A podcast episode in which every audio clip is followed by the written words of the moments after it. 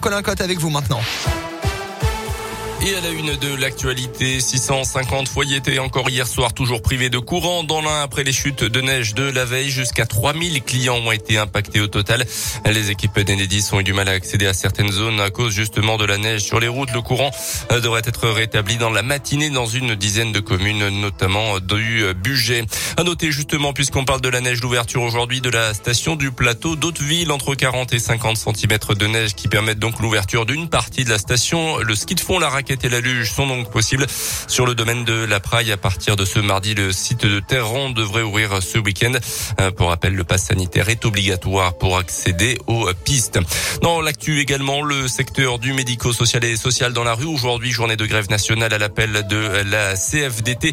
Euh, parmi les revendications, l'extension de la prime du Ségur de la santé de 183 euros à l'ensemble des travailleurs et travailleuses du métier du social et du médico-social, euh, plus particulièrement aux salariés du secteur associatifs dans le domaine du handicap et de la protection de l'enfance. Des rassemblements sont donc organisés à l'appel du syndicat partout en France et dans la région, notamment à 14h30 tout à l'heure devant la préfecture à Bourg-en-Bresse.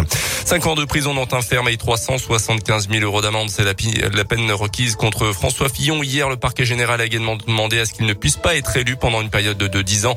L'ancien chef du gouvernement est jugé en appel dans l'affaire des soupçons d'emploi fictif de son épouse Pénélope. Il a remporté hier le championnat du monde de pâté croûte. Le japonais Koei Fukufa a été sacré hier soir après une compétition acharnée qui s'est déroulée dans les cuisines de la ville de Collonges, le célèbre restaurant de Paul Bocuse près de Lyon. 13 candidats venus de Lyon mais aussi de Paris, de Tokyo, de Montréal et de Divonne-les-Bains ont présenté leur version. Le président du jury, le gagnant du Bocuse d'or 2021, David Tissot, explique à Radio Scoop toute la difficulté de préparer ce messie populaire. en l'écoutant.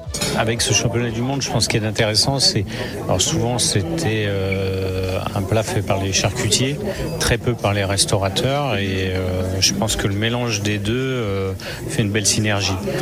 Et c'est pour ça qu'on l'aime. Après, il est quand même assez technique parce qu'il faut arriver à cuire la pâte, faut qu'il y ait suffisamment de gelée, faut qu'il y ait suffisamment d'équilibre entre la matière grasse et, et la protéine.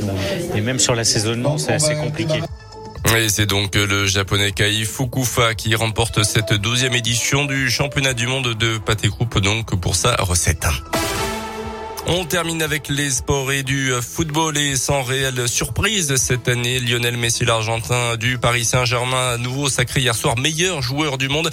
Il a obtenu son septième ballon d'or de sa carrière en devançant notamment le buteur polonais du Bayern Munich, Robert Lewandowski. Le premier français, Karim Benzema, attaquant du Real Madrid, est quatrième. Côté fille, c'est l'Espagnol Alexia Putellas qui remporte le troisième ballon d'or féminin de l'histoire.